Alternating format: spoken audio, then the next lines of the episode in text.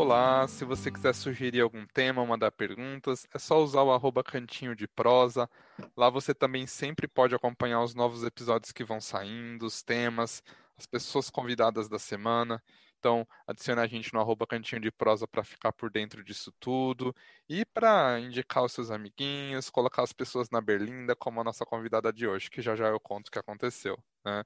E o assunto de hoje que ela vai trazer para a gente é sobre o trabalho de doula. Como funciona essa assistência às gestantes, para o parto, os mitos né, ao redor desse assunto, os cuidados que realmente são necessários para ter uma gestação saudável. Para falar desse assunto que eu confesso, admito que eu não conheço nada. é, estou com uma convidada, na verdade, é, indicada por uma grande amiga, né? A Michelle ela é fisioterapeuta, ela já atua como doula desde que ela virou mamãe, né? E ela foi indicada pela Mayra, né? Amiga dela, que já moraram juntas, enfim. E ela, a Mayra que gravou com a gente sobre yoga, que ficou um episódio sensacional, para quem não viu ainda, muito legal. E eu queria te dar as boas-vindas, Michelle, e agradecer por você ter topado vir gravar com a gente. Obrigada, Leonardo. Eu que agradeço o convite e o desafio de poder falar assim, que é um dos, dos meus grandes desafios pessoais aí, de poder falar para para todo mundo. Você sabe que esse era um desafio meu também, por isso que eu criei o podcast, né? Então vamos que vamos, vai encarando. Então tamo junto então. Eu, eu sempre lembro da Jojo que ela fala que criou o canal dela justamente para isso, né? Com medo de julgamento, de críticas. E aí eu pensei nisso, assim, se esse é o meu medo, vamos enfrentar ele. Delícia. E é assim que a gente vai. Se não der a cara a bater, a gente nunca descobre nossas potencialidades, no fundo, né? Exatamente. Michele, vamos começar então sobre o nosso assunto do dia, sobre falar do que é doula, parteira e tudo mais, né? E eu queria começar pelo básico, obviamente, e o que ou quem é uma doula? Uhum. Bom, a doula, ela é uma profissional que ela é capacitada para acompanhar a mulher durante o processo né, de gestação, durante o parto e o pós-parto imediato e até um mês depois do parto ou até quando a mulher quiser ter esse suporte, né? Na maioria das vezes acaba tendo uma ligação tão forte entre as gestantes, as mulheres que, que a gente acompanha, que acaba levando aí para a vida. Eu fiquei pensando exatamente nisso, sabe? Tipo, nossa, você acompanha uma pessoa num momento tão importante da vida, acho que vira amiga, madrinha, vira tudo, né? Sei lá. Sim, é porque é um momento muito único, assim, especial, né? E você hum. participar desse evento, assim, é uma coisa que é inenarrável. E o sentimento ali é de que todo mundo nasce junto, sabe? Quando nasce um bebê, todo mundo tá nascendo junto de novo.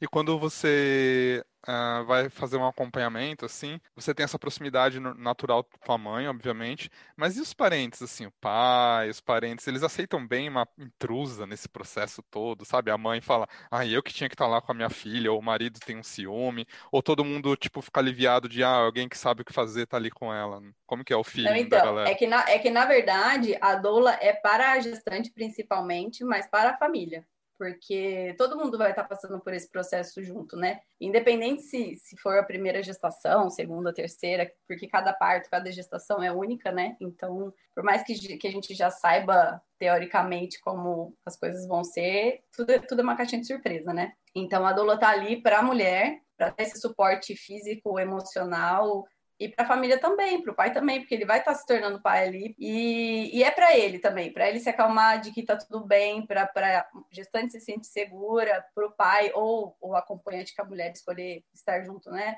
Se é a mãe, se é a vizinha, se é a irmã, se é a prima, ela escolhe quem vai ser o acompanhante dela, né? Então, a gente está ali pela família também. Então não tem muito isso de, de se sentir no lugar. Porque, assim, teoricamente, tem a lei do acompanhante, que, que a mulher tem esse direito de ter um acompanhante junto.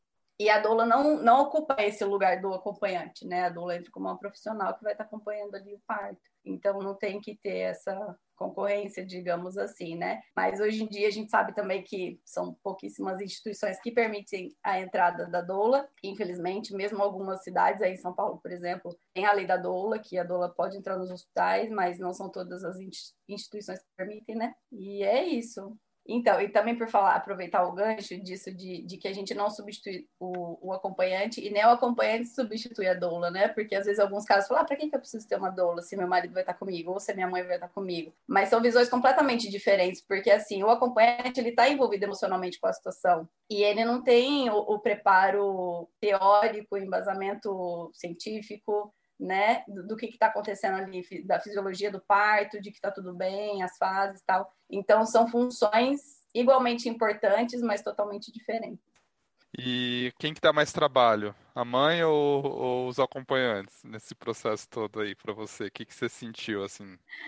Ah, e vai muito assim, até hoje eu tive sorte, assim, das famílias que. E eu acho que nada vem por acaso, né? Que a gente acompanha as famílias que a gente tem que acompanhar, a história que, que de alguma forma tem a ver com a nossa história e que vai mexer com a gente, né? Então foi todo mundo muito tranquilo, assim. Os pais do, dos partos que eu participei, que foram os pais que acompanharam, né? E em um dos, dos partos domiciliares que eu acompanhei foi uma avó participou também. E, e foi muito lindo esse processo, assim, de você ver a entrega, de estar junto, a parceria, de estar aqui com você, no que, que eu posso ajudar, de se envolver mesmo, de ter participado de todo o processo da gestação, de cada fase da gestação, de entender o que, que é aquilo, né? Essa preparada mesmo, essa preparação, né, para a chegada dessa, dessa criança e a preparação para se tornar mãe e pai, mais que a mãe tá ali, tá sentindo o chute, já tá ali, já tem essa sensação de que é mãe, digamos assim, né? Mas quando nasce, materializa, sabe? Você tá vendo ali, tipo, e como assim, tipo, nasceu, já tá aqui, é isso mesmo, é o bebê, como assim, tipo, isso tudo que eu senti até agora se transformou nesse bebê, sabe assim? E para o pai também, né? Quando eles eles veem assim, é, dois dos pais que eu acompanhei, eles que recepcionaram o bebê, então eles que pegaram, não foi médico, ninguém que tocou, eles que pegaram o bebê. E foi a coisa mais linda do mundo, assim, a emoção e, e ver, assim, a família nascendo ali, sabe? Então é muito lindo. Uh, você falou aí das funções de cada um e tal. Vamos falar um pouquinho do papel da doula nisso tudo, né? Porque existe a doula, e aí eu queria saber qual a diferença de doula e parteira, porque deve ser a pergunta que você deve estar cansada de ouvir ou deve ficar muito feliz de explicar, talvez. É, e assim, Sim. vamos falar assim, então, tem a doula, tem a parteira, existe até hoje em dia aquele curso superior em obstetricia, certo? Existe também, obviamente, o médico obstetra. Qual é a diferença de cada um desses quatro aí? Isso. Então vamos lá. Tem o, o clássico, né, que é o, o, ginecologista e obstetra, né, que é esse tradicionalzão que vai acompanhar o, o parto, fazer os exames, né, pré-natais, enfim.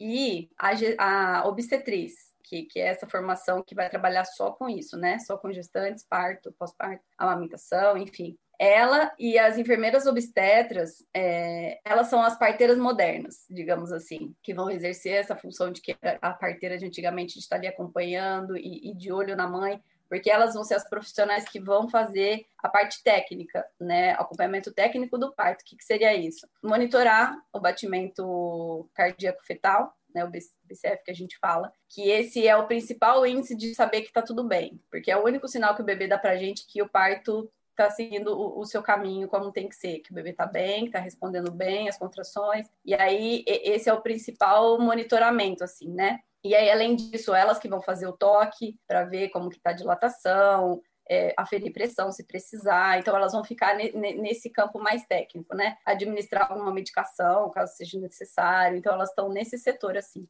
E ela substitui um, um obstetra. Pra, ela pode fazer um parto.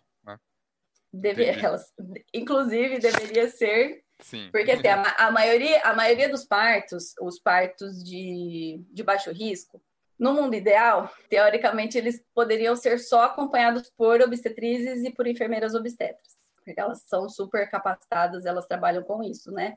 E o médico, no mundo ideal também, teoricamente teria que estar ali para alguma intercorrência grave. É, precisa levar para uma cesárea de urgência, precisa, sei lá, usar um vácuo, precisa usar um forceps. Nesses casos, se houver alguma complicação, né? Mas fora isso, nos partos de baixo risco, não precisa ter esse, teoricamente, né? Não precisaria ter esse profissional. Obrigatoriamente tem que ter o um médico em todo o acompanhamento de parto. Não, porque nos partos em casa, por exemplo, quem acompanha são as enfermeiras obstetras, obstétricas ou as obstetrizes, né? Que vão dar todo esse suporte, elas estão preparadas para isso, para lidar com a mãe, para lidar com o bebê também na assistência ali, logo pós-parto, né? Do bebê, das, das intervenções que, que forem necessárias. E então elas estão nesse lugar.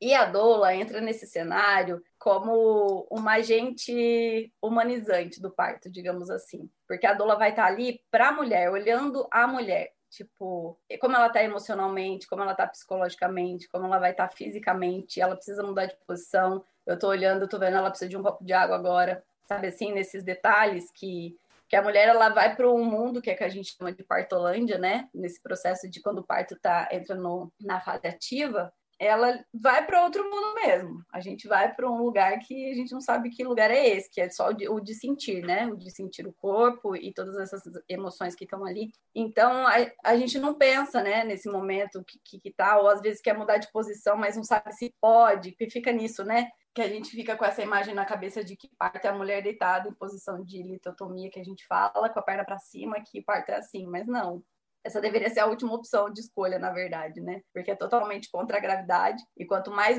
verticalizado o parto, melhor e mais fácil e menos dolorido. Então, a doula vai estar ali para para resgatar esse emocional da, da, da parturiente, sabe? Porque chega nesse momento que a gente duvida se a gente vai dar conta, se a gente vai conseguir, ou se tá, tá muito dolorido.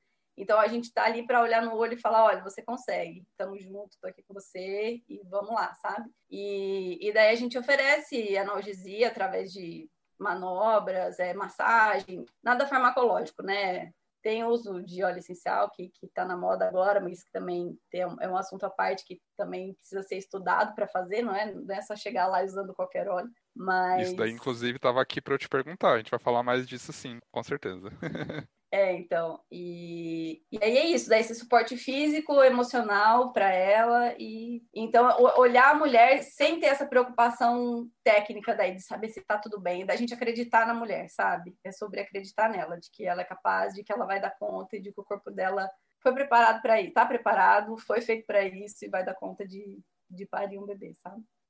E conta pra gente, Michele, é, o que, que é, é que hoje tanto se fala que é um parto humanizado? E aí, é. além do parto humanizado, porque sei, aí você vai me corrigir se eu estiver errado, porque eu entendo como não sendo um tipo de parto, sim como um processo, né? E é, além do que é um parto é, humanizado, quais são os tipos de partos possíveis de serem feitos? Então, é, antigamente, né? Antigamente, pouquíssimos anos atrás, né? Na geração da minha avó, por exemplo, a, a opção era o parto vaginal, é o parto normal que a gente fala hoje em dia, né? E aí, com, com o avanço aí da, da, da, medicina, a hospitalização do parto, né, que a gente fala, hoje em dia, o parto mais falado e de escolha, o parto teoricamente seguro é a cesariana, né, que é uma cirurgia de grande porte e que deveria ser usada só nesses casos de complicações, de real necessidade mesmo, né? Então, é basicamente isso. Tem o parto normal, que é o, o, o parto vaginal, a cesariana, o parto natural e o parto humanizado. E daí a diferença. O parto normal pode ser o parto que, né, é o parto que as mulheres têm esse terror, assim, de que é o parto que tem dor, de que é, é o parto filmes. de gritaria, nessa posição de litotomia, que a mulher não, não tem, a mulher não pode comer, a mulher não pode mudar de posição, ela não pode gritar, ela não pode se expressar, nem nada, né? E é um parto que, por muitas vezes, acaba sendo violento, assim, sofrendo as violências obstétricas que a gente fala, né? É, a episiotomia, que é aquele pique que fala, ah, eu tive um pique, tive, né, o médico cortou, daí o bebê saiu, enfim, que eu realizo uma manobra que, que é uma violência obstétrica que está proibida, que é aquela que subiam em cima da mãe, empurrava o bebê para o bebê sair. Então, assim, é esse parto super violento que ninguém quer mesmo. Entre optar por um parto desse normal, super violento, vamos para uma cesariana porque eu vou estar ali, vou tomar uma analgesia, não vou sentir nada, não preciso sentir nada, posso estar com a minha escova de cabelo em dia, unha feita, em 15 minutos meu bebê é tirado da minha barriga, sabe assim? Só que, e daí? Né, as consequências desse parto daí que foi, né, foi demonizado, com razão, em certa, certa parte, né, por conta dessas violências, E daí partiu para essas cesarianas eletivas, que daí a gente não sabe se o bebê estava pronto mesmo para nascer. Tipo, ah, você marcou, eu quero que meu bebê nasça depois do feriado, dia... ou então não pode ser no dia não tal, porque é aniversário de alguém. Não pode nascer em Réveillon, não pode nascer em Natal, não pode nascer no Carnaval. Então, assim, estão sempre as datas que a gente vê que o índice de cesariana são absurdos, né? Antes desses períodos, porque todo mundo quer ter férias, ninguém quer, quer recepcionar bebê. E, assim, um parto de uma primigesta pode durar em torno de 12 horas de trabalho de parto. Uma cesariana, o médico chega em 20 minutos, ele faz tchau, a equipe termina de de suturar a mulher, vai embora, entendeu? Então tem todas essa, essas questões, né? E, e aí é isso, tipo, eu quero que meu filho seja do signo, sei lá, não pode ser de escorpião, tem que ser de tal signo. Opa, não fala mal do escorpião aqui não, aí... Não, eu adoro, foi só, só chutei. Olha que eu sou só ariana, chutou, né? sou ariana e a gente é super mal interpretado. Então, é isso, assim é, de ter, tipo, combinou com o médico, combinou com todo mundo, mas e com o bebê? Você combinou com ele que ele vai nascer aquele dia que você marcou, aquela hora? Ele tá preparado mesmo para nascer aquele dia, sabe? Então, tipo, independente da via de parto, o mais importante é que a mulher tenha informação e, e que essa escolha seja de fato consciente, de que ela saiba dos riscos que ela está correndo, né, em cada uma dessas escolhas que ela vai fazer dos prós e dos contras de cada uma, né? Só que o que a gente vê hoje em dia não é bem assim. O, o parto fica entregue na mão do profissional que está acompanhando e na gigantesca maioria decide, das vezes né? é na mão do médico, é, e ele que vai escolher. Tanto que é, eu estava vendo uma estatística que hoje em dia no Brasil 90% dos partos são cesáreas, né? 90%.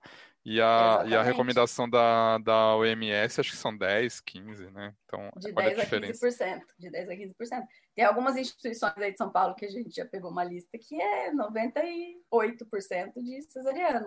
Ou então... seja, só não é então cesárea que já chegou nascendo no carro ali, né? Só, só por isso que não é cesárea. Tipo, tipo isso. E assim, e não é uma questão de ficar nessa briga, que fica um pouco isso assim, né? Parto humanizado, parto normal contra a cesariana, nada disso. E, e que bom que a cesariana foi, foi inventada, né? Que existe esse recurso, porque ele pode salvar, pode e salva, né, muitas vidas, né? Porque antigamente, por exemplo, a minha avó no sítio, se ela tivesse alguma complicação, ou morria ela ou morria o bebê. E todo mundo tem uma avó, uma tia que fala, ah, perdi, não sei, perdi, né? Tive tantos filhos, mas Isso. tantos vivos, tantos, né? Era super normal, né? Isso. Né? É, e porque naquela época não tinha, assim, né? Esses recursos que a gente tem hoje de, de, de acompanhamento de pré-natal e tudo mais, né? Então, assim, que bom que, que existe essa opção, mas ela não deveria ser a, a primeira escolha de todo mundo. E, e aí que você perguntou dos partos, né? Aí tem o parto natural, que é o parto onde não tem nenhuma intervenção farmacológica ou médica nessa gestante. Vai ser o parto fisiológico, vai acontecer como ele tiver que ser e que não precisa ter nenhum, nenhum tipo de intervenção e nenhum tipo de medicamento ali envolvido. Então, é, é o parto natural. E esses outros tipos de partos, né? Natural, parto normal, cesariana, todos eles podem ser partos humanizados e deveriam ser. Porque o parto humanizado não é um parto na banheira, não é um parto embaixo de uma cachoeira, não é o parto numa goiabeira, embaixo de uma goiabeira que eu já vi, né? Vendo Jesus então, na, na goiabeira. Vendo Jesus na goiabeira, não é. Então, porque fica muito isso, ah, eu quero um parto normal, mas eu não quero um parto humanizado. Como assim você não quer um parto humanizado? Você não quer ser respeitado? Você não quer ter autonomia no seu parto, sabe? Porque fica muito essa confusão, né? De achar que, que parto humanizado é isso, é parto na banheira, é parto de, de cócoras, enfim. E não. E, e também não é a estrutura em si, por exemplo, de ser um, um parto num hospital que tem uma mega banheira, que seja que tem uma mega hotelaria, sabe? Não é isso. É, você pode ter ali a cama, o chuveiro e os profissionais que estão te atendendo super bem, te respeitando, respeitando o seu momento, a sua privacidade, fazendo você se sentir segura isso já é o parto humanizado. Você ter liberdade de movimentação, você poder comer, você poder descansar. E então a humanização do parto é isso, ter esse olhar e, e entender que cada mulher é uma, de que cada parto é único e você respeitar essas particularidades de cada, cada uma dessas gestantes parturientes. Você, você comentou assim, né, de toda. Porque assim, eu vou vendo isso que você está comentando como uma régua que a gente vai calibrando, né? Como sociedade, como sistema de saúde, enfim. Que a gente tinha lá tudo sendo né, o parto natural, E, obviamente, o que você falou, tinha a questão do sofrimento, a questão do, né, do, das mortes neonatais e tudo mais. E aí, com o avanço da medicina, descobriram que é o que você falou, lá você consegue fazer uma cirurgia, você tira, a mãe não sofre dor, acabou, tá resolvido. E aí foi todo mundo para aquilo, né? Tanto que você for pegar, eu não sei qual é a sua idade, mas da minha idade, você não conhece ninguém que nasceu de parto normal, né? É todo mundo de cesárea, né? Da, da minha geração. E aí a, a gente hoje em dia talvez esteja talvez não sei, ajustando essa régua um pouquinho, né, Michele? A gente estava numa ponta, a gente foi para outra, e agora a gente está encontrando uma maneira de não demonizar nenhuma nem outra, mas sim fazer a parte humanizada, que é o que você disse, né? Pode ser uma, pode sim. ser outra, desde que seja o ritmo normal das coisas e tudo mais. Mas é, você está mais na área, você deve vivenciar isso mais, mas assim, com as pessoas com quem eu convivo, eu sinto que existe hoje em dia uma expectativa muito grande do não pode ter isso, não pode ter aquilo. E aí, nem sempre dá para ser. Né? E vocês têm essa sensação que às vezes gera uma frustração com as mães de não conseguirem realmente fazer esse parto é, da maneira como ela queria, de ser mais natural, mais saudável e ter que partir para uma coisa um pouco mais invasiva. Você sente esse sentimento de frustração nas mães ou não? Porque eu senti isso já, entendeu? Sim. Eu vou voltar só um pouquinho, tá? disso que você falou do, do parto, eu acho que agora a gente está partindo para um resgate dele, né, da autonomia da mulher no parto. Porque antigamente, né, como eu tinha falado, o parto sempre foi um evento feminino. Sempre era a, a gestante, ali em torno dela, a mãe, a avó, a parteira que era vizinha ou que estava ali na comunidade, as amigas, as primas. Então era sempre um evento feminino. E, e, tinha esse. Ai, toda essa energia, não sei se essa é a palavra, mas assim, desse universo feminino mesmo por trás, e de todas elas entender o que está acontecendo ali, o que, que aquela mulher está passando, do que, que ela, o que, que ela precisa, sabe? De ter esse, esse papel assim. E tudo isso mudou, esse cenário mudou quando os homens entraram nesse cenário, né? Porque eram os médicos, eram os homens e até hoje são maioria, né? Então, a partir do momento que os homens e, e o hospital, né, que, as mulheres foram levadas para os hospitais, assim, foi onde teve essa mudança nesse cenário do parto, porque daí o médico tem aquela figura de que eu que sei, eu que estudei para isso, e, e, você não sabe que, o que é melhor para você, para o seu filho, eu que sei, eu que entendo. Então, a mulher foi sendo minada, assim, a gente foi sendo é, desacreditando no nosso próprio corpo, do nosso próprio potencial, e nisso em todas as fases da nossa vida, né? Tudo vira tabu, não pode falar de menstruação, não pode falar de sexo, sexualidade, nada disso. E o parto é um evento totalmente sexual, porque são os mesmos hormônios que estão ali envolvidos na, durante o parto. É, a mulher precisa ter a privacidade dela respeitada, ela precisa se, se sentir segura, se entregar aquele processo, porque é isso, para você ter um sexo bom, você tem que ter todo esse esse cenário por trás, né? E daí como que você vai se sentir seguro, se sentir bem, não se sentir vigiada dentro de um hospital? Que daí são aquele monte de luz, você entra numa sala que é extremamente fria, você tá com frio e tá com fome, e então as mulheres chegam às vezes num hospital super bem, dilatada, e aí chega lá o parto trava, porque não é só por mais que o parto seja fisiológico, é, o emocional e psicológico está ali, né? Então, qualquer uma dessas variáveis que a gente altera, ele vai interferir diretamente no parto, né? E isso que você falou das expectativas é, é, totalmente isso, assim. Que até o nosso papel como doula, ela é promover para a mulher, assim, essas informações para ela se, se empoderar, sentir que ela é capaz, se sentir segura, né? Então, esse apoio emocional, físico, psicológico, de uma certa forma, assim. Só que sem criar expectativas, ou expectativas realistas, assim, sabe? Sempre promovendo, né, pra, é, a confiança da mulher para ela se sentir confiante, se sentir capaz. Só que sendo realista mesmo, tipo, olha, esse é o plano A e o plano B pode acontecer. Você quer um, um parto natural, sem intervenção, sem analgesia, sem ocitocina, sem nada. Mas aí chega no hospital, eu quero uma analgesia, não sei o quê, não, mas aqui tá no meu plano de parto que eu não queria, mas e daí? Tá tudo bem? Se você tomar essa analgesia agora, depois de, sei lá, 30 horas de trabalho de parto, pode ser a salvação daquele parto, se ela tomar analgesia naquele momento, né? Que ela vai poder ter um tempo de relaxar.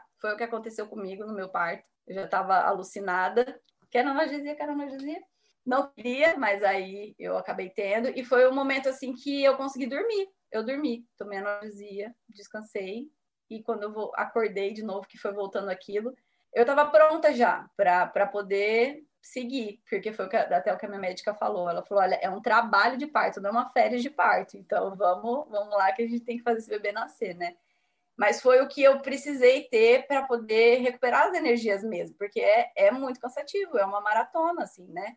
Então, às vezes, isso pode salvar seu parto, assim. E, e, também isso, e deixar a cesárea, tipo, não quero uma cesariana tudo mais, mas com as gestantes que eu converso, a gente sempre coloca isso, que, tipo, pode acontecer, pode estar tá tudo bem, o parto está acontecendo tudo bem, está seguindo o curso natural, tal, mas ali na frente o, o batimento do bebê cai por algum motivo que a gente não sabe, né? Ou acontecer alguma outra coisa que, que a cesariana intraparto vai ser necessária, e é nesse momento, e que bom que tem a cesariana, que bom que tem esse recurso ali para poder ajudar, né? Então, eu acho que é isso, assim, não demonizar e ser bem clara de que isso pode acontecer, né? E de que, e que tá tudo bem. E não é porque ela não conseguiu ter o parto dela é, natural, né? Ou sem intervenções que ela não foi capaz, muito pelo contrário, só dela ter entrado em trabalho de parto, porque é isso que a gente fala para muitas gestantes, assim, né? Até com quem eu converso, prima, sei lá, tá distante, tá, não quero parto normal, tá, mas espera entrar em trabalho de parto, porque é aí que você vai saber que seu bebê tá pronto, porque é ele que vai te dizer que ele tá pronto para vir pro mundo, que ele vai escolher a hora dele, de que falar, ó, oh, tá tudo bem, tô, tô tudo pronto aqui, tô preparado, tô chegando, sabe? Porque só da mulher entrar no trabalho de parto, ela já vai ter todos esses benefícios hormonais, o dela já tá se preparando e o do bebê também, porque cada contração é como se fosse uma massagem, é uma massagem no corpo do bebê, né? E essas contrações vão ajudando a expelir os líquidos que estão ali no pulmão, via aérea, tudo mais, né? E então não é em vão. Tipo, ai, a gente escuta muito isso. Tipo, ai, fulana sofreu, sofreu, sofreu para uma cesariana. Por que não fez logo de uma vez? Porque é isso também, que o parto é visto como um sofrimento, como dor, né? Que parto é dor. E parto não é só dor. Parto é muito mais que isso, porque tem tanta coisa ali que a gente sente que a gente não sabe nem descrever. Eu acho que só quem já pariu que, que sabe essa sensação, assim. Então, óbvio que dói, é uma coisa. E vai muito disso também, da gente estar tá aberta para deixar sair, sabe assim? Para você se abrir, porque quanto mais é, contraída a gente fica, mais tensa a gente fica, mais dor a gente vai ter. Então, é, é isso que, que fala assim: cada contração é como se fosse uma onda. Ela vai vir, mas sente essa onda e deixa ela passar. Porque quanto mais a gente fica ali tensa, segurando, não quero sentir essa dor, mais dor a gente vai sentir, né? Porque é isso, você vai estar vai tá acionando outros tipos de, de hormônios ali também, né? E você, nesse processo todo, quando existe essa assistência, né, Michele, é, você acha que trabalhar isso de uma forma saudável muda de alguma forma? Eu não estou nem falando na mãe, tá? A gente vai falar já já mas eu digo na criança. Você acha que isso muda de alguma forma a saúde física, a saúde emocional, mental daquela criança? Isso muda para ela ou tanto faz, na verdade influencia a mãe e pronto? Não, totalmente, porque eles estão ali, é o binômio mãe-bebê que a gente fala, né? E, e o benefício é para os dois, para os dois. E tanto é que tem uma a frase de um médico é, francês, ele chama Michael Dent, que ele fala que para mudar o mundo é preciso primeiro mudar a forma de nascer. Porque se logo que você nasce, você já está sendo desrespeitado, você já está sendo violentado, porque a gente é, é, porque muitas pessoas acham que criança não sente dor, que criança não lembra, que bebê ainda recém-nascido, a gente pode não lembrar conscientemente, mas o nosso corpo vai lembrar. A gente vai ter essas questões ali, né? E quanto mais a gente vai aqui né, nesse processo de evolução, que a gente veio aqui para a Terra por, por algum motivo, e aí, conforme a gente vai estudando outras coisas, né? E, e, você vai vendo que que às vezes alguma, algum sintoma que a pessoa tem hoje aconteceu com ela lá na gestação, por exemplo. Alguma coisa que a mãe passou, algum estresse, enfim, e que repercutiu diretamente no bebê e que ele tem ali registrado nele, de alguma forma. E agora você imagina isso, você acabou de chegar no mundo, porque antigamente lembra que eles tiravam o bebê segurando pelos pés, dá o tapa na bunda, já deixa chorando, já leva lá para longe da mãe, e já vai aspirar nariz, que também são as violências pediátricas que, que acontecem muito, né? Disso de, de aspirar nariz de todo mundo, de pingar colírio em todo mundo. Então, assim, como é que a gente gostaria de ser recebido, não é verdade? Você chega na casa de alguém, você vai querer chegar recebendo um tapa na cara? sabe assim? Um tapa na bunda? Não. Tipo, pega, acolhe, bota no colo da mãe para o bebê já sentir o cheiro da mãe, já sentir a voz. E esse primeiro contato, assim, que é a hora de ouro que a gente fala, que é nessa primeira hora pós-parto, né? para a mãe e para o bebê aí, para eles estabelecerem um vínculo deles ali, é, é, a parte fundamental. Assim, o cheiro do bebê já, já libera na mãe outros hormônios que vão, vão ajudar na amamentação, por exemplo. Esse vínculo do bebê com a mãe, de sentir, de estar tá se sentindo seguro ali. Porque é isso, ele acabou de nascer e, tipo, onde eu tô, o que está acontecendo, né? Então, é, age diretamente. E esse médico também, ele fala de uma que eu vou falar sobre isso depois também no finalzinho para deixar uma dica para quem está ouvindo. É, o que, que vai ser do mundo nascido de ocitocina sintética? Porque ocitocina é nosso hormônio do amor e que é o hormônio que está ali a mil durante o parto. E, e, logo depois né, desse nascimento, que é isso que vai fortalecer esse vínculo, esse amor que a gente tem pelo bebê e o cheiro. Eu, sei, eu sinto o cheiro do meu filho quando ele nasceu até hoje, ele tem cinco anos. Então, isso foi uma coisa muito forte, né? E aí é isso, tipo, nesses partos normais que a gente vê falar, tem todo um protocolo para seguir, porque, tipo, as mulheres não são individualizadas, né? Então, é, o bebê vai nascer, a mulher chega lá, ixi, mas contraiu, é, não dilatou, tem que dilatar um centímetro por hora. E não, vamos botar soro em todo mundo, o sorinho, que é a famosa ocitocina sintética, que eles botam para aumentar a potência e a velocidade da contração, né? Que daí vem uma contração atrás da outra. Então, isso pode gerar prejuízos absurdos para a mãe e para o bebê, porque o bebê não vai oxigenar bem, porque ele não vai ter esse tempo de descanso. Porque a contração, que é essa dor que vem, né? Contrai, só que daí, que daí vai diminuir, né? A circulação, a oxigenação para o bebê, só que no momento que a contração passa, é o momento desse relaxamento onde ele vai ser oxigenado de novo normalmente. E quando esse hormônio sintético é utilizado de uma forma inadequada, isso pode ser desastroso. E não que também deve ser é tudo isso assim, tudo feito com cautela, com evidência científica e o momento certo de usar pode ser super benéfico. Às vezes a mulher já tá tipo exausta, exausta, ela não tem força mais para levantar o braço e talvez ali uma dose baixíssima de ocitocina pode ser assim, ó, duas contrações o bebê vai nascer, sabe? Mas saber o momento certo de usar, não como é hoje em dia de que todo mundo tem que usar o sorinho. É, o problema sabe? é o protocolo engessado, né? É, exatamente. E aí você está comentando tudo isso, Michele, eu queria falar de três etapas na atuação da doula. Isso daí que eu fiquei curioso. Queria saber antes do parto, durante o parto e depois do parto. Então vamos falar primeiro do antes. Como que uma doula atua antes do parto? Quanto tempo antes? O que, que ela faz? Como que funciona? Uhum. Então, antes do parto, o quanto mais cedo a mulher conseguir encontrar uma profissional que vá acompanhar ela nesse processo, melhor, né? Para ter mais tempo para ir digerindo as informações, para ir lendo as coisas com calma. E... Cedo você diz meses, então. Isso, descobri. Tem, às vezes tem gestante que descobriu. E já procura. De tô de, é, tô de 10 uhum. semanas, já quero, já sei que eu quero Sim. ter uma doula, por exemplo, Legal. entendeu? Então daí tudo bem. E aí ela vai, vai conhecendo, né? Porque o ideal é conhecer várias profissionais para você ver com qual que você se identifica, porque tem que ter essa, tem que bater isso, né, entre a profissional e a gestante, porque é, é o que vai ser o diferencial no, no, acompanhamento, né? Então de conhecer várias profissionais, entender qual que é o trabalho. Eu, por exemplo, sou fisioterapeuta, então eu já tenho uma visão de corpo e de postura, de posicionamento já já de, de base assim, digamos assim, entendeu? Então é onde eu me me seguro. Aí tem, tem doulas que são psicólogas, por exemplo, então ela pode dar muito mais esse suporte é, psicológico, com certeza, para a mulher. Então, cada doula vai ter a sua particularidade, né? Ou mesmo que não tenha nada disso, que a doula não precisa ter uma formação superior, né? Pode ser qualquer pessoa, né?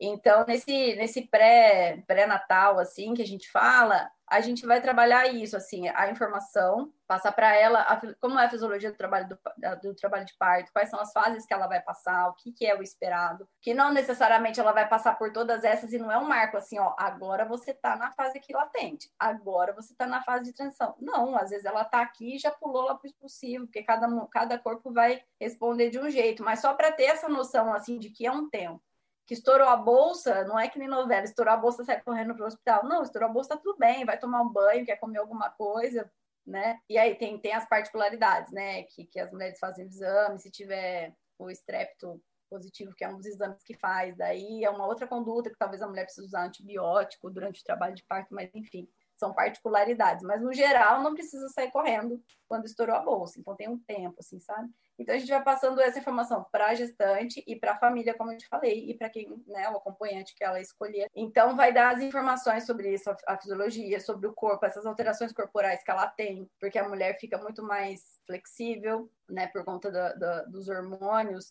é, vai apoiar ela nas decisões que ela vai fazer. Por exemplo, aqui na cidade, eu já sei quais são os serviços de saúde, as instituições, os hospitais que de fato são a favor do, do parto humanizado, que vão respeitar as escolhas dela dos lugares que aceitam um plano de parto, que é onde ela vai colocar ali, ela vai listar tudo que ela gostaria que fosse feito ou não durante o, o trabalho de parto, o tempo que ela estivesse no hospital com ela e com o bebê.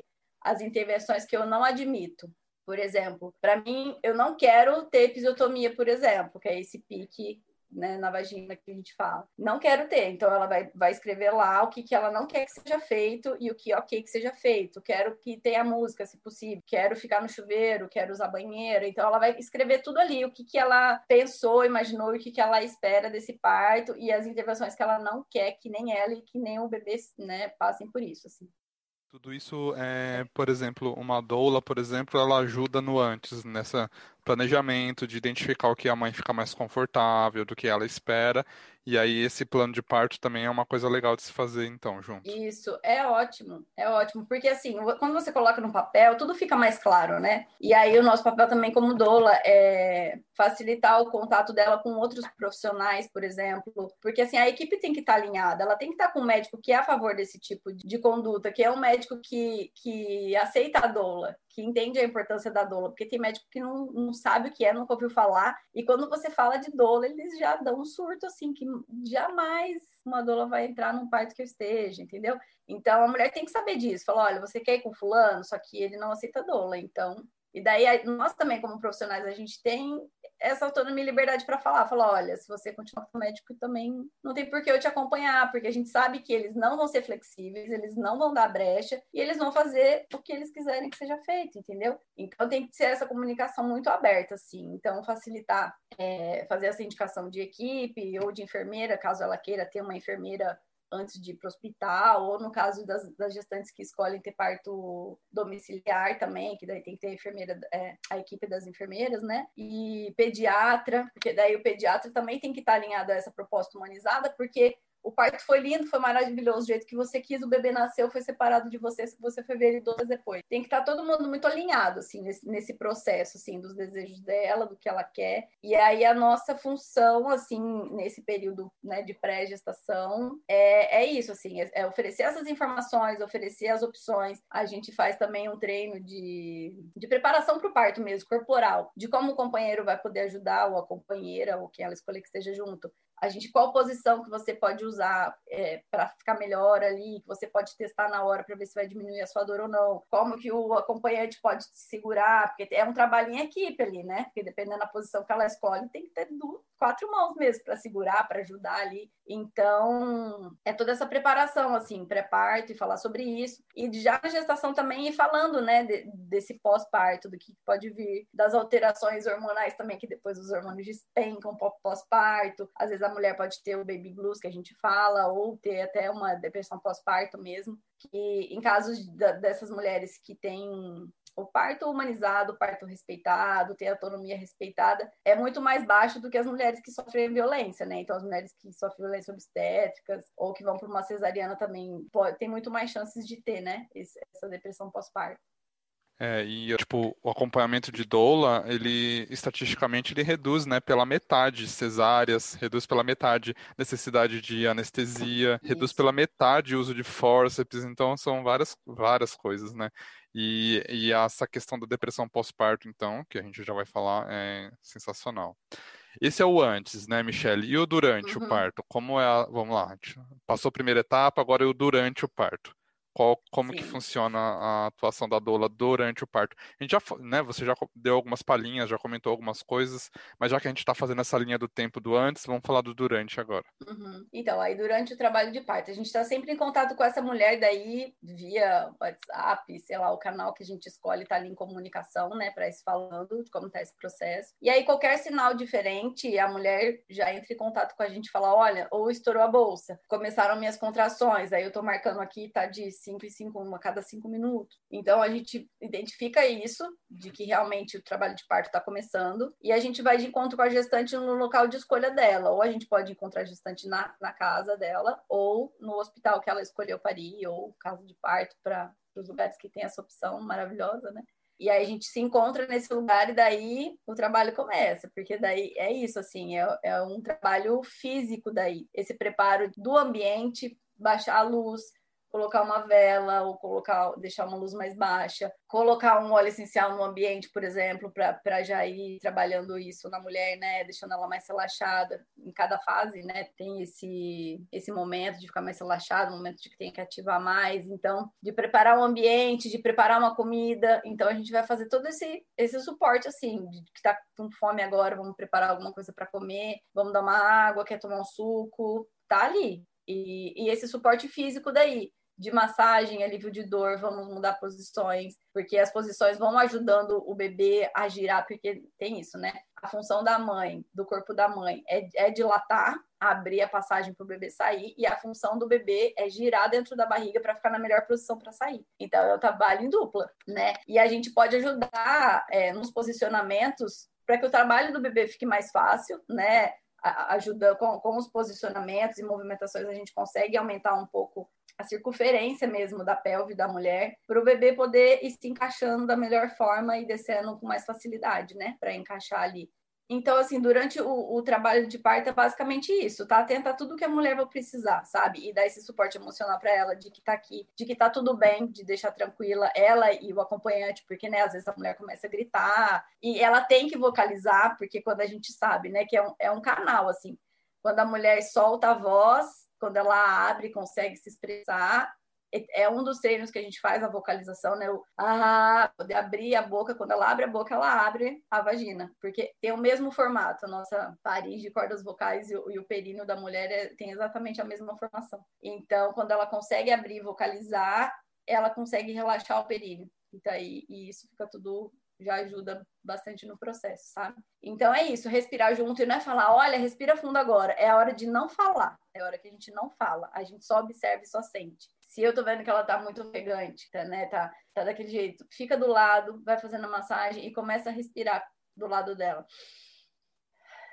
E aí ela vai percebendo que ela vai entrando no seu ritmo de respiração, porque você tá ali do lado, você tá com dor uma pessoa aqui falando na sua cabeça, você quer mais é mandar para algum lugar aí, né? E até quem tá perto, porque às vezes a mulher, tipo, o marido vem tocar ou alguma coisa assim, sai de perto, não encosta em mim, me deixa aqui, blá, blá, blá, que é a hora que, que ela tá sem filtro, porque a gente às vezes fica meio assim, né, de falar as coisas, não, filho, vai, caça seu rumo, e é isso, de que ó, tá tudo bem, não é pessoal, não leve pro pessoal, sabe assim?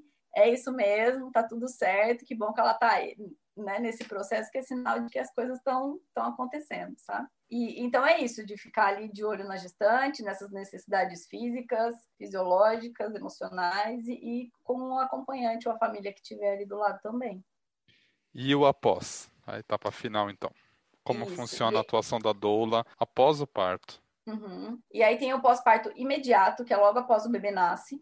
Eu costumo ficar umas duas horas depois, pelo menos, é, ou que vai depender do hospital, né? De como se você vai poder ficar ali ou não, mas assim, de ficar junto, de ajudar essa mulher a tomar um banho, porque o, o pai vai levar o bebê normalmente para pesar, para medir, enfim, né, para dar uma avaliada ali. Na maioria dos casos, a pediatra já faz isso logo ali na, na salinha, ou, ou, às vezes nem precisa, dependendo do, do, da instituição. Mas alguns lugares precisa ir para o berçário para pesar, medir, enfim. E, e essa mulher ia ficar ali sozinha né? Ela ele acaba de parir, tá ali sangrando, porque assim, e o parto não termina depois que o bebê nasce. Porque ela era estrela até lá, né? Agora que o bebê nasceu, já era mãe.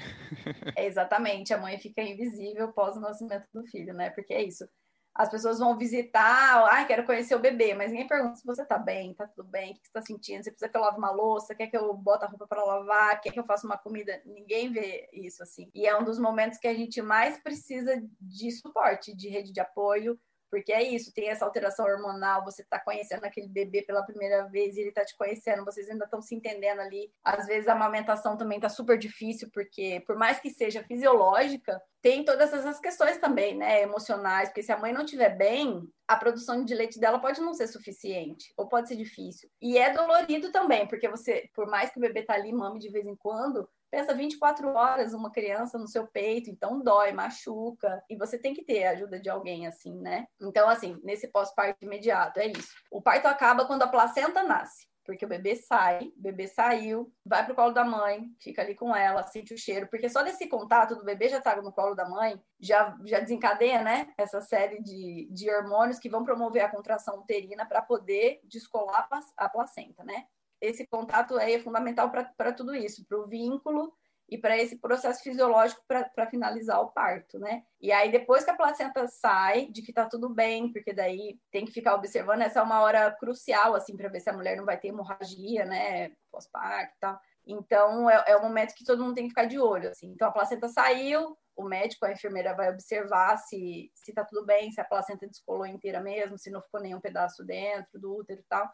E aí, depois que, isso, que a placenta sai, aí o parto acabou. Então, aí a mulher vai ficar ali, vai descansar um pouco, quer tomar uma água, quer beber alguma coisa, ajuda a mulher a ir para o banho, para ela poder se lavar, se recuperar, trocar de roupa, nesse tempo que o bebê está no, no berçário com o pai. E aí, depois que está tudo bem, a mãe de banho tomada, a mãe alimentada, o bebê no colo, mamando. E é isso também de colocar o bebê no, no peito pela primeira vez, para o bebê cheirar, porque pode ser que ele não pegue logo de primeira. Eu tive sorte que o meu, ele olhou, plugou, foi um USB, sabe assim, não descolou mais. Então ele, logo de cara, ele já pegou o peito bem, mamou super bem e tal. E não é todas as mulheres que, que acontecem isso, assim. Então é um processo, né? Do bebê aprender a pegar, da mãe aprender a melhor forma de posicionar o bebê e tal. Então a gente auxilia nesse, nesse momento, assim.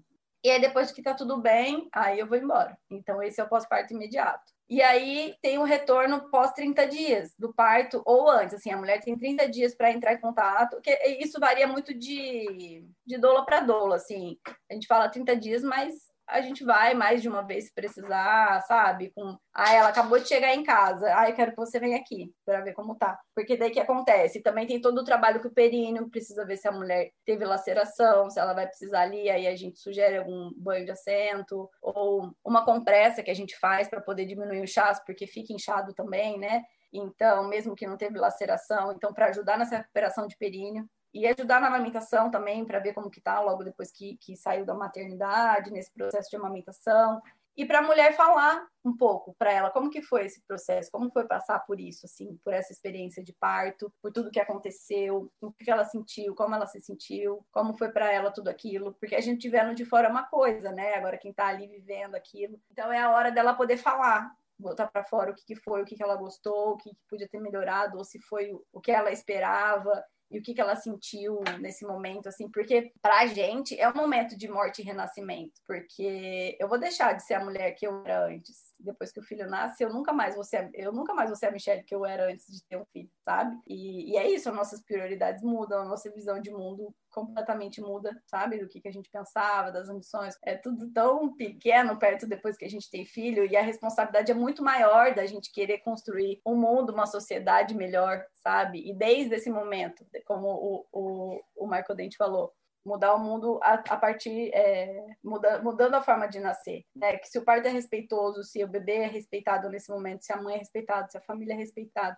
a, as relações já, já partem de um outro lugar, né? Então, o pós-parto é, é, esse momento, assim, de revisitar isso, e se a mulher precisa de, de ajuda de alguma consultora de amamentação. Por exemplo, eu não sou consultora de amamentação. Eu entendo o básico, mas não sou consultora, não faço laser. Então, por exemplo, a mulher tem uma fissura no seio, né? Que precisa de um laser, por exemplo, porque o laser vai cicatrizar esse seio para ela conseguir continuar amamentando. Então, daí a gente indica uma consultora ou indica algum outro profissional, ou vê que a mulher está entrando nesse processo de blues, ou se é uma depressão pós-parto e tal indicar é, algum profissional, né, algum psicólogo que possa acompanhar isso. Então a gente vai estar de olho nesse movimento, assim, entendendo o que, que é e fazendo a sugestão para a mulher, para ela passar por isso de uma forma mais leve possível, sabe?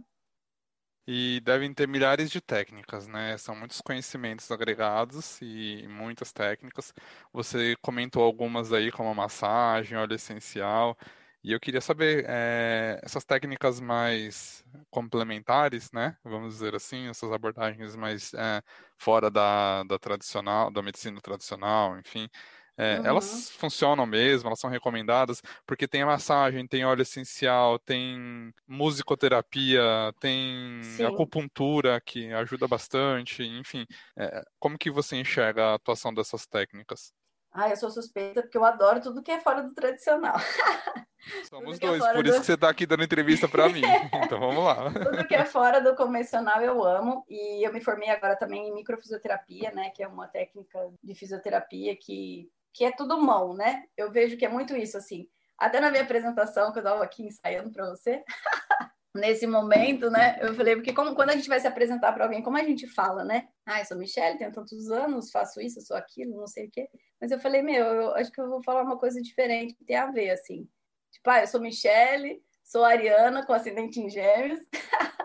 eu adoro o silêncio das madrugadas, adoro artes manuais, crochê, pintura, macramê, tudo que, que é manual, não é à toa que eu escolhi fisioterapia, porque é só mão, né? Então, a microfisioterapia também é, é uma técnica que é só de mão, eu não preciso ter mais nada comigo, eu não preciso ter um super aparelho, um mega master blaster, sabe? Porque é o seu olhar, é a sua avaliação ali, o seu conhecimento, né? Técnico, sim, mas é o seu toque, é o seu toque que vai permitir que o corpo daquela pessoa se reequilibre, entre em equilíbrio de novo, né, em homeostase, que a gente fala, que ele tem esse poder de se curar.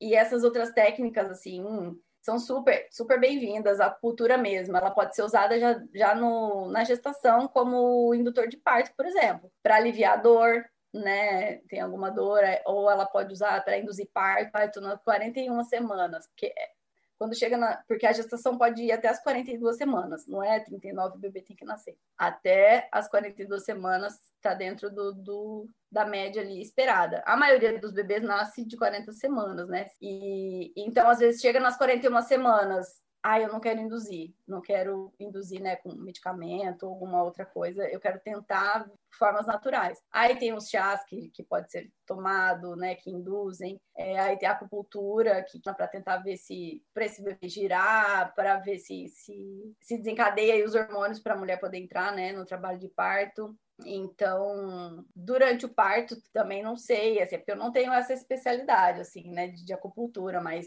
acredito que seja possível fazer ali uma a compressão que a gente fala, não, não a, agulha em si, assim, mas tem alguns pontos que a gente aprende até como doula, isso. esses pontos de alívio de dor, então, que também são usados. Então, isso como é, é uma profissão de mãos, né? E daí eu fiquei, eu tava muito nesse nessa crise existencial, né? Fiz o dolo, o que, que eu sou, o que, que eu faço, para onde eu vou, sabe assim? Porque estou me refazendo de novo, né? Porque eu saí da área da fisioterapia que eu trabalhava em UTI, pronto, atendimento. Então é uma outra realidade, uma outra abordagem. E aí vem para esse mundo da maternidade, nascimento e o que, que tem a ver, como que vai ser isso. Mas aí o ponto em comum das duas técnicas é isso, é ter esse olhar sensível, né? Acolher a, gestante, o paciente que vai estar tá ali e usar as mãos, que é a minha maior minha forma de trabalho, assim, né? Usar o toque. E, e aí, esse, esses pontos, assim, durante o trabalho de parto, a gente usa pra caramba, para poder aliviar a dor, aí a massagem, os posicionamentos também, aí a gente vai trabalhando tudo isso.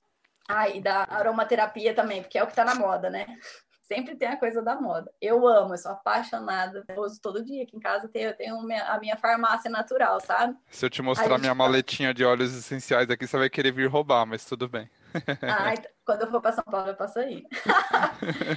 então, é, a gente começa com resfriado, eu já faço meu mel aromático aqui, ou meu filho tá meio assim, já boto no, no difusor de ambiente para já ficar o cheirinho no quarto dele na hora que ele for dormir. Então, pra gente é o, no, o nosso recurso, assim. Eu, eu fujo de, de remédio, então, e eu sou apaixonada por cheiro desde desde antes de descobrir a aromaterapia, já tem essa coisa com cheiros, assim, né?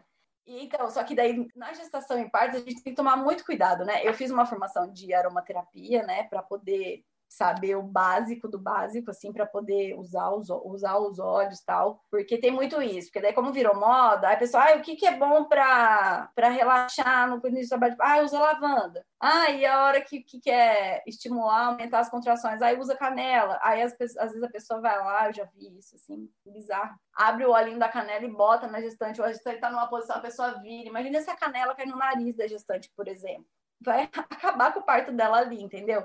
Então tem que ter muita cautela no jeito de usar, a forma de usar, como vai diluir, aonde vai diluir, né? Então não é assim, ouvir, ouvir falar, ouvir que salve é ótimo para parto. Mas e daí? Que momento que você vai usar essa salve, sabe? Então você tem que, tem que estudar. Eu acho que tudo você tem que estudar. Ainda mais que, que nós, assim, é, a gente fala muito sobre medicina baseada em evidências, que é o que falta muito hoje em dia, né? Das pessoas se atualizarem, de, de estudarem, para ter uma melhor assistência. A gente também tem que estar nesse processo de estudar sempre, né? Em qualquer técnica ou artifício novo que a gente vai usar, a gente tem que estudar para isso, entender aonde que isso pode ser usado.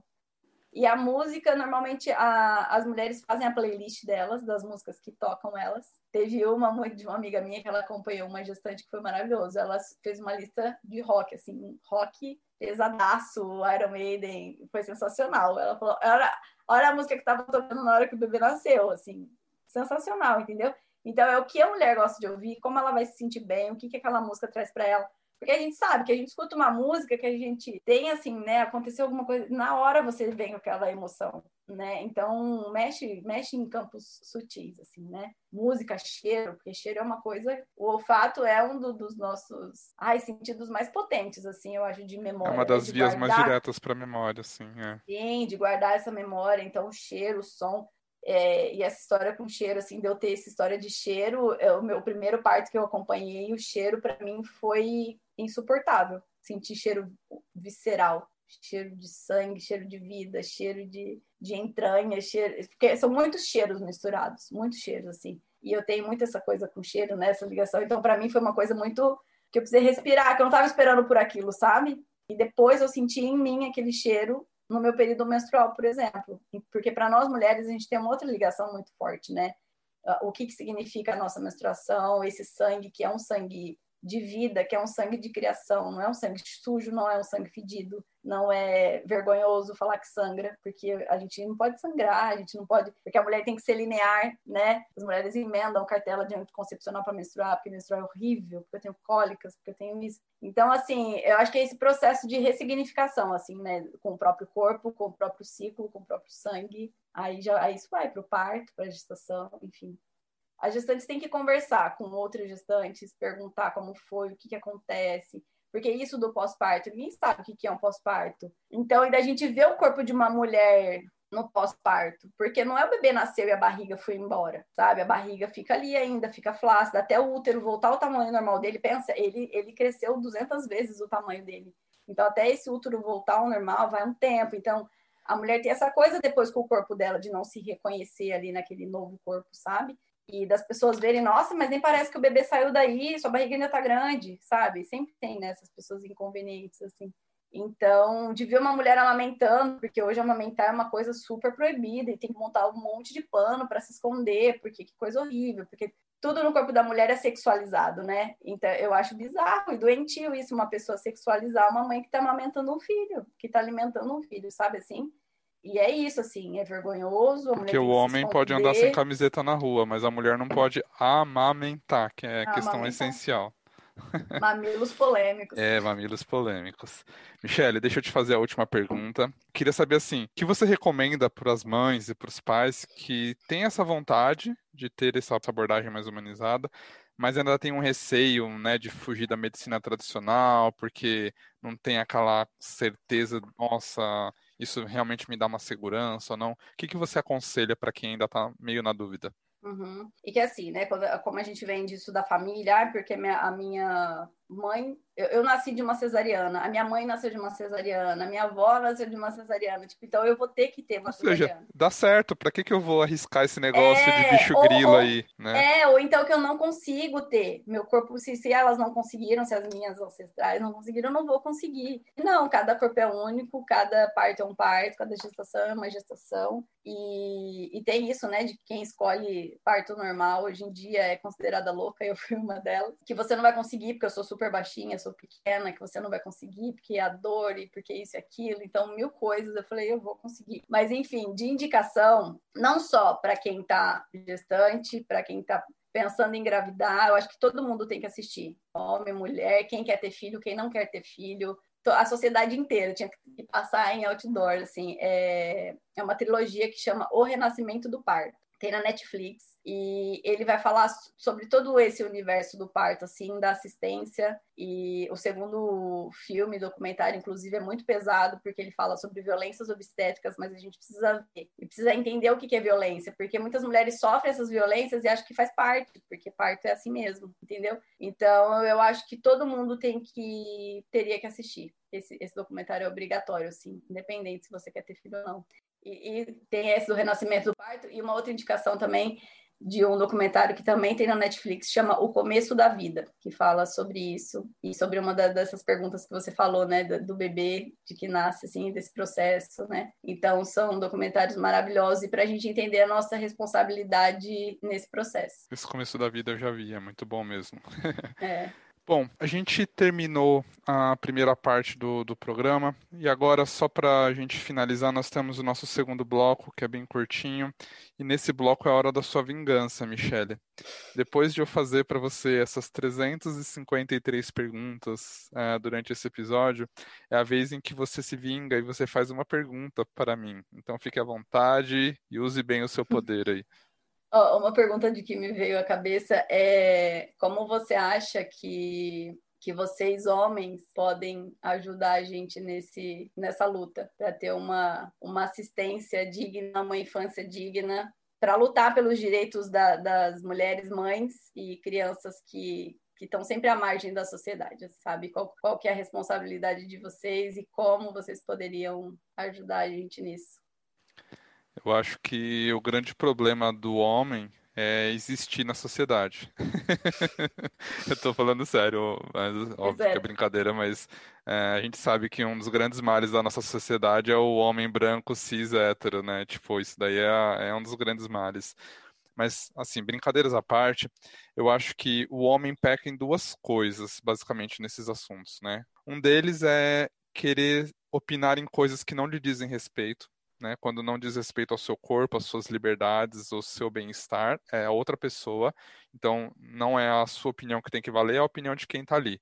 Seja a mulher, a criança, ou outro homem, ou quem quer que seja, né? A entender que a minha opinião não, não tem que prevalecer sobre a liberdade individual do outro. Eu acho que um homem tem muita dificuldade em função do seu papel histórico, de ser o fodão, ou a sociedade patriarcal em que a gente vive, em que ele tem que dar opinião, ele tem que, e ele tem que mostrar força, ele tem que mostrar firmeza, senão ele não é um homem de verdade, tem né, todo esse papel histórico que a gente já sabe que a nossa sociedade foi construída. Então, essa mania de dar opinião em coisas que não lhe dizem respeito é uma coisa que eu acho que ajudaria muito se não fosse assim, né, em ouvir e, e entender mais a necessidade de, do outro, da outra. E a outra coisa é então, assim, ao mesmo tempo que um homem é muito invasivo nessas situações, o homem é muito ausente em outras situações, né? São os dois extremos. Então, a hora que ele não sabe o que fazer, a hora que o negócio ali tá feio demais, ou que, meu, não, deixa que é com ela e, e se ausenta, e a mulher tem que passar por tudo sozinha. Né? Uhum. E a mulher tem que aguentar e tem que passar pelo, pela dor e pelo estresse emocional que é esse momento, e pela preocupação, e ter que dar conta porque está no meu corpo, saiu do meu corpo, eu que tenho que pôr para fora, e eu que tenho que amamentar, e eu que tenho que cuidar, e tipo, não é só, sabe? O corpo é uma parte essencial nesse processo, obviamente que é, mas é, eu acho que o homem, nessa hora, ele não tem que se ausentar do processo pelo contrário, ele tem que fazer parte uhum. o máximo possível, ele tem que entender o papel dele ali e num papel de igualdade o máximo possível, né? Sem falar fisiologicamente, mas num papel de igualdade, né? De responsabilidade afetiva mesmo, de responsabilidade emocional e, e todo, né? Eu acho que então o grande a grande mudança que o, o homem poderia ter de atitude seria essa: parar de se intrometer quando não deve e se intrometer quando é necessário. E eu acho que ele erra nos dois lados, entendeu? E é isso, e que tenha mais mulheres, mães, na, fazendo as leis. Mulheres, votem em mulheres. Dia... Mulheres, votem em é. mulheres. É... Votem em mulheres. Negros, uhum. votem em negros. LGBTQIA+, uhum. votem em LGBTQIA+. Para de eleger homem é. cis, branco, hétero para mandar em vocês, gente. Essa é a realidade. É, exatamente. Porque senão a gente não avança. Os poucos direitos que a gente já tem já estão sendo caçados, então é. é. bem complexo. E nessa pandemia a gente vê, né, que as mulheres mães são as que, que mais perderam os empregos, que mais estão em casa, que mais estão com, com depressão, né, com, com a carga mental absurda, então e, e ninguém olha para isso, né? Pois é, Michele. Bom, uh, vocês já sabem que podem usar o arroba cantinho de prosa para deixar sua indicação de temas, suas sugestões, seus comentários sobre o que vocês ouviram, que é muito legal. Muito legal quando eu recebo feedbacks dos episódios. Pode fazer como a Mayra fez, de virar e falar, Léo, tem essa minha amiga Michelle aqui, ela é, ela é doula, e vai ser legal você gravar sobre doula e parteira com ela, e vai lá, e aí a Michelle está aqui. Então, né, a maioria das, das pessoas convidadas que passam por aqui é por indicação de alguém. É, então, fique à vontade para deixar suas sugestões. E agora eu vou pedir para a Michelle deixar o arroba dela também, para quem quiser saber um pouco mais sobre esses assuntos, tirar dúvidas, pedir alguma recomendação, discordar de algo que ela falou, enfim, fique à vontade, Michelle, para deixar o seu, seu arroba. Isso, é Michelle Araújo, né? Então, meu nome é, o arroba é Mi Araújo Cruz. Bom, Michele, então agora a gente, para encerrar o nosso programa, a gente vai para a nossa pergunta filosófica. É o nosso quadro Sentido da Vida, é a última pergunta do programa. Nesse quadro eu faço uma pergunta completamente aleatória para você filosofar sobre um pouquinho, tá bom? Para terminar com leveza e terminar o programa bem. Queria saber de você, Michele, que é felicidade para você? O que, que torna Nossa. alguém feliz e o quanto é importante se sentir feliz na vida? Eu acho que felicidade é quando a gente consegue ser quem a gente verdadeiramente é, sabe?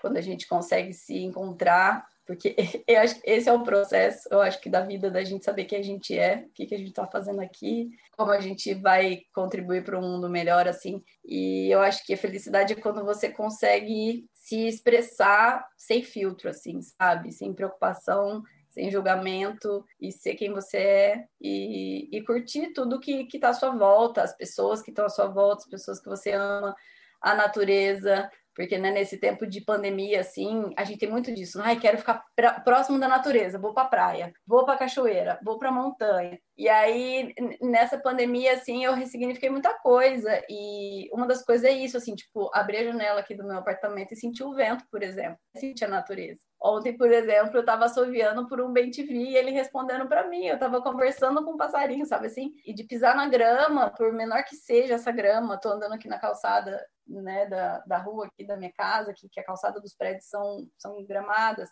tirar o chinelo e andar. Tipo, acho que esses pequenos prazeres, assim, sabe? De, de, reconexão, assim, com você, que você é parte da natureza e sentir e tocar e, e se abrir, se entregar, assim, para esses momentos e estar tá presente, sabe? Sensacional. Queria te agradecer, Michele, pela presença aqui no episódio de hoje, por vir gravar sobre esse tema tão diferente, por mostrar pra gente um pouquinho dessa realidade. E gostei muito, viu? Muito obrigado por ter aceitado o convite pelo seu tempo com a gente aqui hoje, Michelle. Obrigada, eu que agradeço o convite, o desafio foi ótimo falar. Foi menos desafiador do que eu imaginava. foi bem gostoso, foi um papo bem gostoso. E esse tema, assim, tem vários milhares de subtemas, né, que a gente poderia falar milhares de coisas aqui. E também estou aqui à disposição, se precisa voltar. Bora voltar para a gente pegar um coisa. desses subtemas e esmiuça Eita. ele no episódio só dele, então. Já estou Sim. à disposição. Sim, mas eu agradeço muito e agradeço a Mayra por ter jogado aí no meu, no meu colo esse desafio. Obrigado, Obrigada. Michele. Um beijo. Um beijo. Tchau, tchau.